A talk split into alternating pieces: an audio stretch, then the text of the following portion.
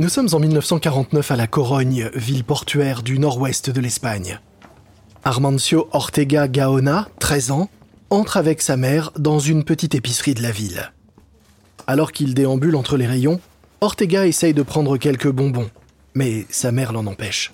Allons, tu sais bien qu'on peut pas se permettre ça. Le père d'Ortega est cheminot. Lui et sa famille vivent assis dans une petite maison mitoyenne, près des rails. Josefa travaille, elle, comme femme de ménage. Josefa remplit son panier avec quelques indispensables, une miche de pain, une bouteille de lait et de la viande, moitié prix. Alors qu'elle dépose ses articles sur le comptoir, le caissier la dévisage. Non, je suis désolé, je peux pas continuer à vous vendre à crédit. La mère d'Ortega est abattue. S'il vous plaît, je vous paierai bientôt, je vous le jure, dès que mon mari et moi nous aurons eu notre paye. Ah, c'est ce que vous dites à chaque fois. Je suis désolé, mais soit vous payez maintenant, soit vous n'emportez rien de tout ça. Josepha fouille dans son sac et déniche par miracle quelques pézettes. Avec ça, vous n'aurez que le pain. Josepha lutte contre les larmes en acquiesçant. Elle se saisit du pain et le fourre dans son sac. Puis elle attrape la main de son fils. Je suis désolé, Amanzio. On prendra plus de nourriture la prochaine fois, je te le promets. Ça fait rien, maman. Mais il voit la douleur dans les yeux de sa mère. La honte de ce moment va tellement le marquer qu'Ortega va se jurer de tout faire pour sortir de la pauvreté. Il quitte l'école et trouve un emploi de vendeur chez un couturier local appelé Gala. Un job qui lui donnera les clés pour plus tard. Il apprend à coudre et remarque que les patrons, pour limiter les coûts, préfèrent livrer eux-mêmes les commandes plutôt que de sous-traiter.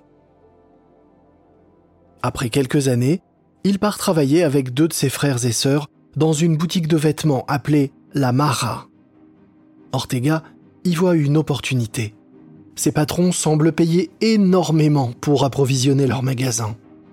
Il se dit que s'il pouvait produire des modèles originaux plus rapidement et les vendre à un prix inférieur tout en maintenant la qualité, alors il serait riche. À 27 ans, avec sa fiancée Rosalia Mera, il lance donc son propre business. Pour l'instant, c'est une toute petite entreprise, mais c'est le début d'un empire qui deviendra bientôt Zara et fera d'Ortega l'un des hommes les plus riches du monde.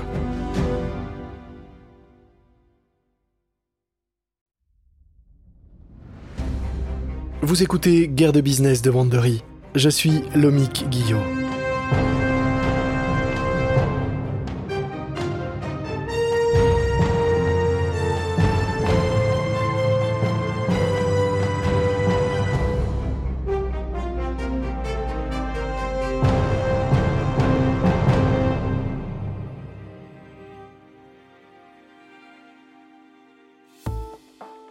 Dans notre dernier épisode, grâce au sens de la mode de Jen Jefferson, directrice des achats de Topshop, l'enseigne britannique est devenue la nouvelle star de la mode abordable. Mais l'influente directrice des achats ne s'est pas entendue avec Philip Green, le nouveau propriétaire de Topshop, et elle a pris la porte.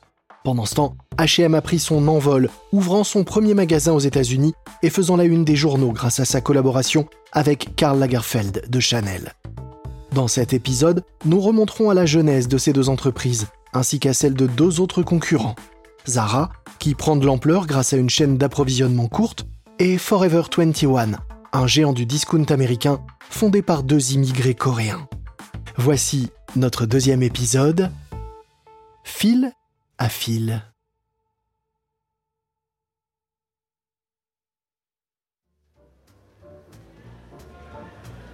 Nous sommes en 1964 à Sheffield, en Angleterre, dix ans avant la naissance de Zara. Dans un petit coin reculé du sous-sol d'un célèbre grand magasin pour femmes baptisé Peter Robinson, on trouve une sélection de vêtements jeunes et branchés. Des tenues qui se démarquent à côté des looks conservateurs proposés par le magasin. La chaîne de grands magasins Peter Robinson appartient à la riche et prestigieuse famille Burton, véritable empire textile britannique avec plusieurs magasins et usines. Mais un des héritiers de la famille, à la tête du grand magasin, essaye de faire évoluer l'image de l'enseigne. Il s'agit de Raymond Burton, 46 ans, président de Peter Robinson. Ce diplômé de Cambridge et titulaire d'un MBA à Harvard a servi pendant la Seconde Guerre mondiale.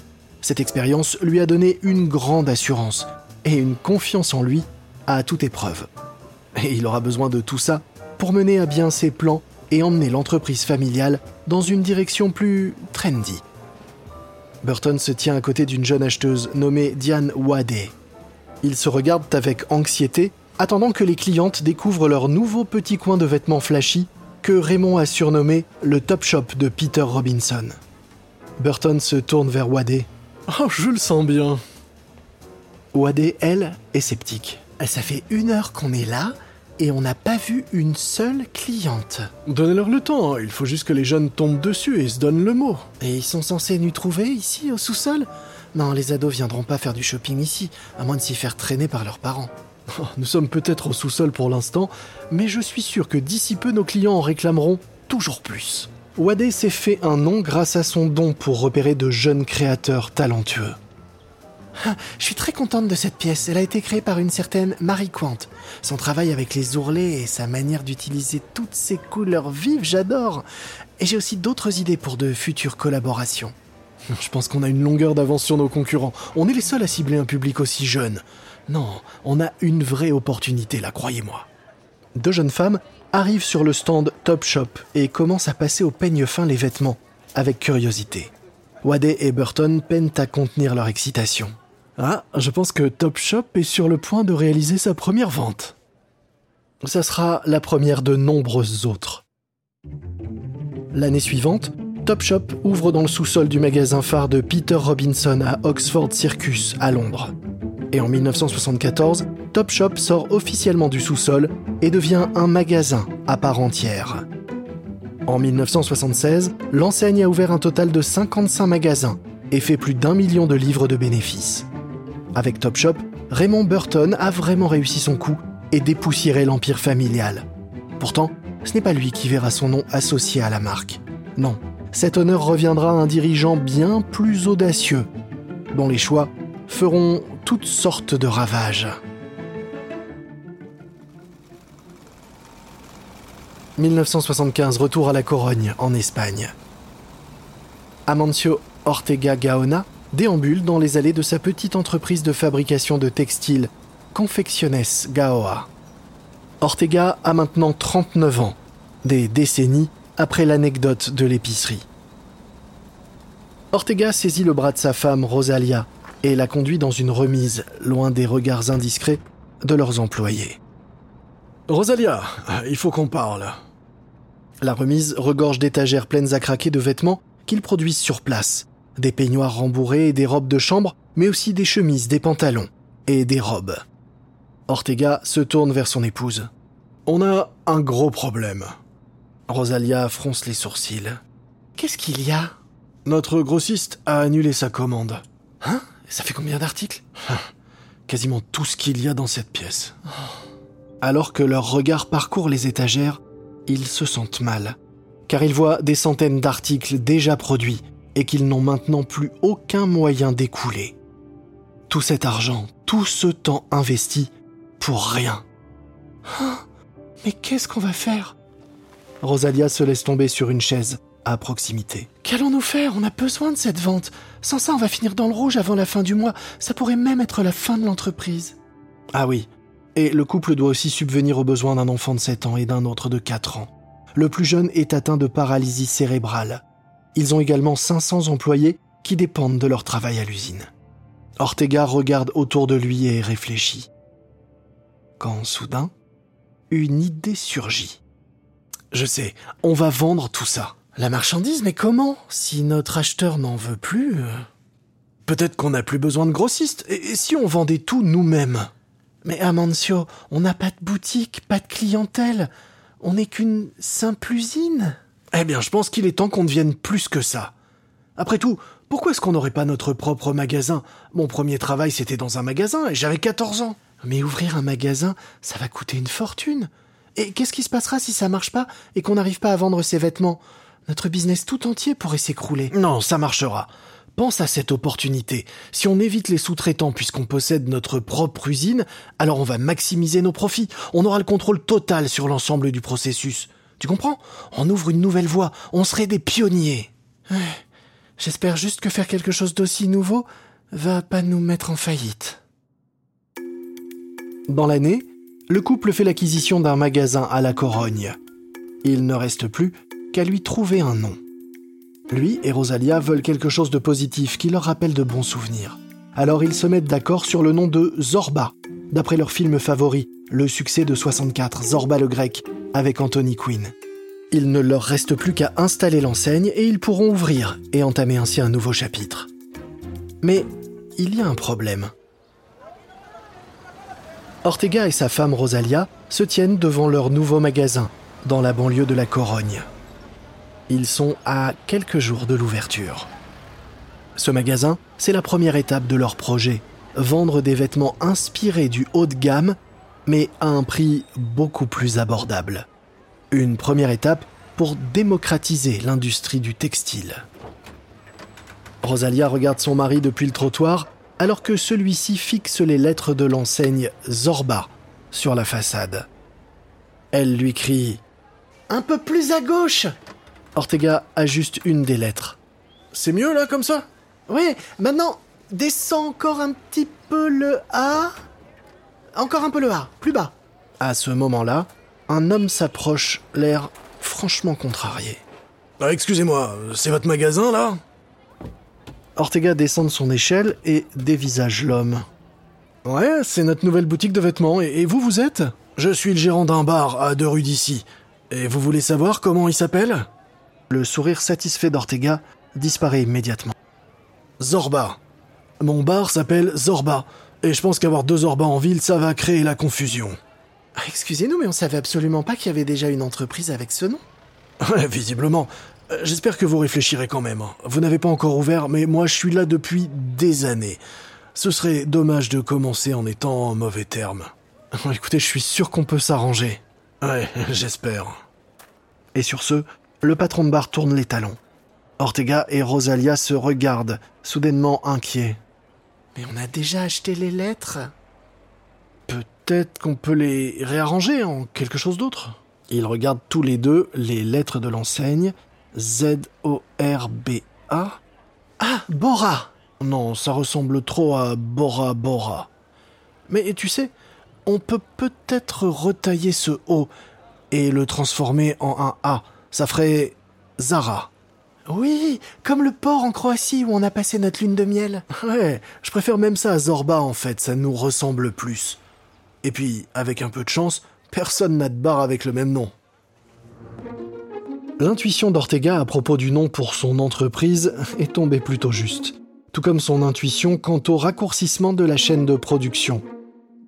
Ça lui permet de satisfaire les demandes de ses clients à la vitesse de la lumière.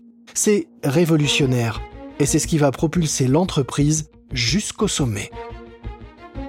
Pendant ce temps, au Royaume-Uni, un jeune entrepreneur britannique se lance également dans l'industrie de la mode.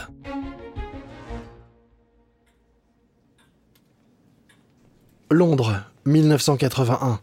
Philip Green, un homme d'affaires de 29 ans aux cheveux noirs et touffus, et à la confiance en lui débordante, a rendez-vous avec un investisseur potentiel. Après avoir abandonné l'école à 15 ans, Philip Green a rapidement appris qu'il était doué pour les négociations et a trouvé un travail d'intermédiaire entre les fournisseurs et les grossistes. Il a en parallèle pris la température avec d'autres types de business, notamment l'import-export.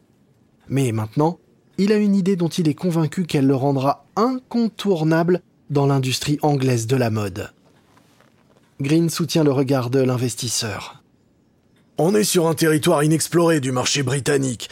Les jeans américains sont très populaires, mais personne n'est capable de les vendre à des prix abordables ici. Moi, mes jeans porteront le nom de l'actrice John Collins, et on les fera fabriquer en Chine. Comme ça, ça coûtera pas cher. L'investisseur est intrigué. Et vous avez des contacts en Chine? Ouais, j'ai travaillé pour une entreprise de vente en gros de chaussures qui faisait beaucoup d'affaires, avec des fabricants à Hong Kong, alors euh, je connais le terrain. Et John Collins, euh, elle est d'accord pour que vous utilisiez son nom là-dessus Oui, elle a accepté la collaboration. On va inonder les magasins de jeans. Les ados britanniques adorent John Collins. Green ne pouvait pas être plus confiant. Il passe donc commande pour un million de jeans noirs John Collins à un fabricant situé à Hong Kong. Il en demande 17 livres, un prix élevé pour un simple jean à cette époque, mais lui est sûr qu'il va tous les vendre. Puis Green organise une soirée de lancement à Londres, dans le quartier huppé de Mayfair, dans sa boutique Bond Street Bandit, où il vend également des vêtements de créateurs en surplus des saisons précédentes. Lui et John Collins posent pour des photos alors qu'il coupe un gâteau en forme de jean. Mais son jean va faire un énorme bide. Les Anglaises n'aiment pas tant que ça John Collins, on dirait. Les jeunes consommateurs la voient comme une célébrité d'âge moyen, destinée à un public plus vieux. Bref, pas vraiment un modèle inspirant. Green est contraint de vendre ses jeans à perte.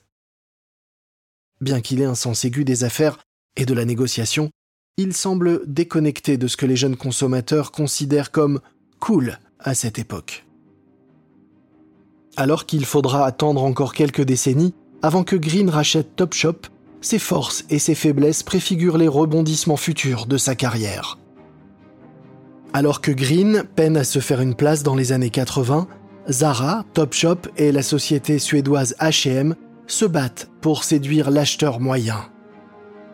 Mais ces méga marques, trop occupées à se chamailler, ne vont pas faire attention à un couple américain qui est sur le point d'entrer dans la danse. Un couple qui ne compte pas jouer selon les règles habituelles.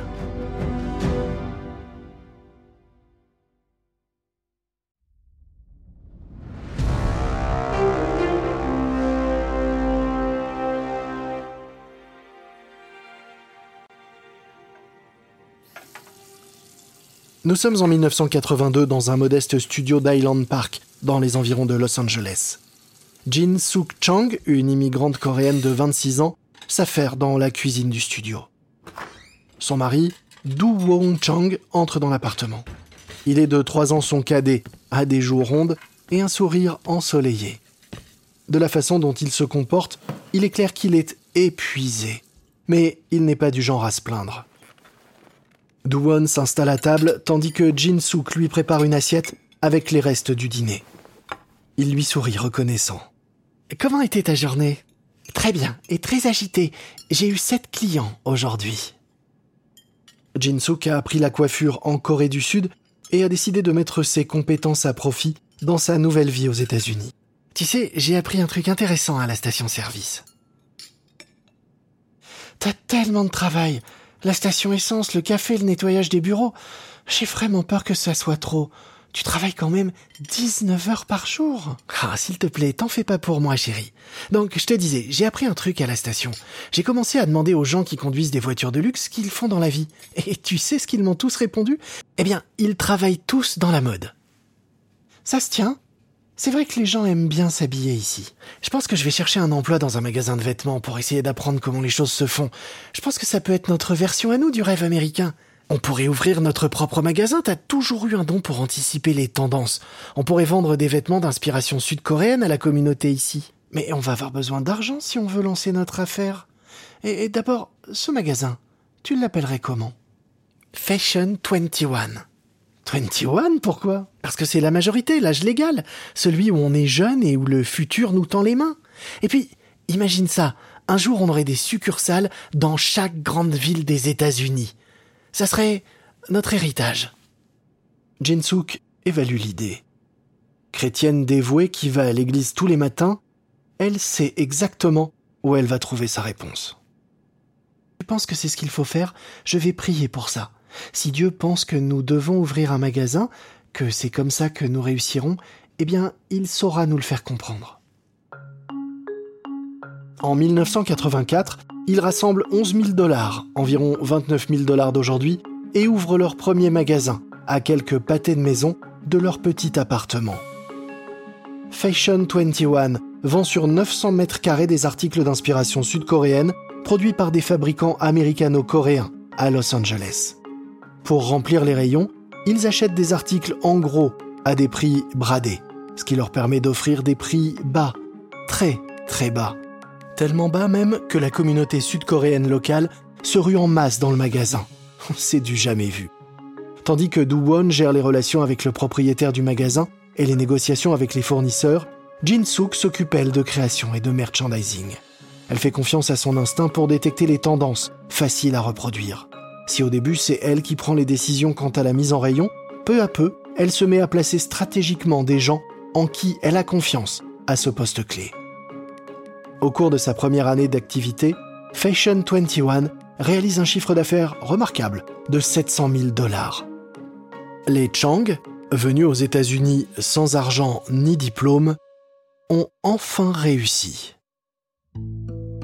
Ils mettent toute leur foi dans cette entreprise, à petite dose et de manière subtile.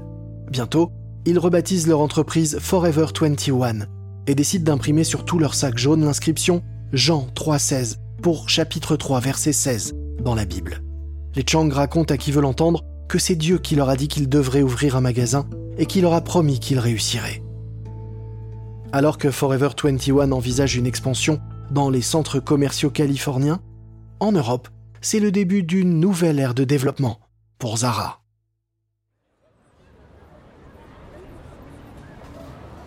1988 rue Santa Catarina à Porto, au Portugal. C'est aujourd'hui l'inauguration d'un nouveau magasin Zara, mais pas n'importe lequel. Après plus d'une décennie de croissance lente dans toute l'Espagne, Zara se développe enfin en dehors de son pays. Le propriétaire, Amancio Ortega Gaona, se tient aux côtés de José Maria Castellano, un cadre encore nouveau dans l'entreprise.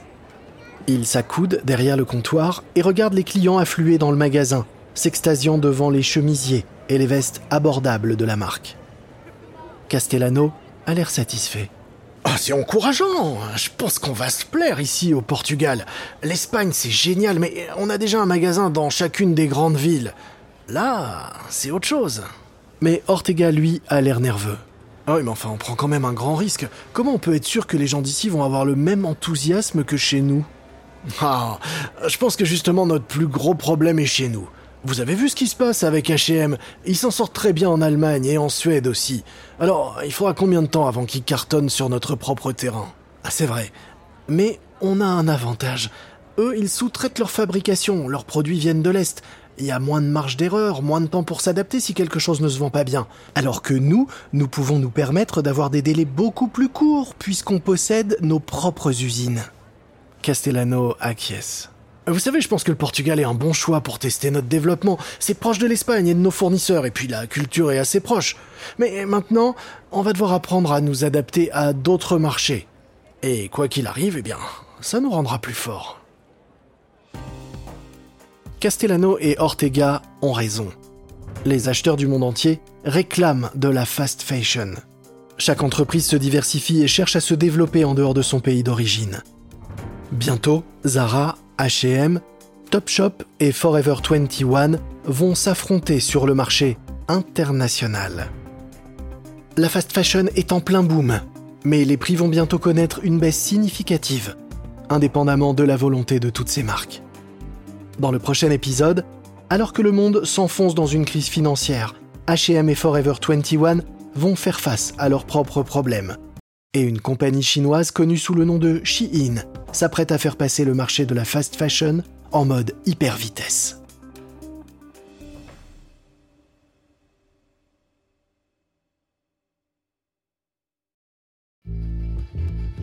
Vous venez d'écouter le deuxième épisode de Guerre de Business Fast Fashion de Wandery. Une remarque à propos des dialogues entendus dans cet épisode, il s'agit de reconstitution, mais sachez que ces mises en scène se basent sur un sérieux travail de documentation. Je suis Lomik Guillot. Ce programme a été enregistré en version originale par David Brown. Erin Conley est l'auteur de cet épisode. Notre productrice et rédactrice en chef est Karen Lowe. Montage et production sonore, Emily Frost. Sound design, Kyle Randall. Notre producteur exécutif est Dave Schilling. Coordination de production, Emily Kunkel. Nos producteurs exécutifs sont Jess Stradburn, Jenny Lower Beckman et Marshall Lewy. Créé par Hernan Lopez. Pour Wandery.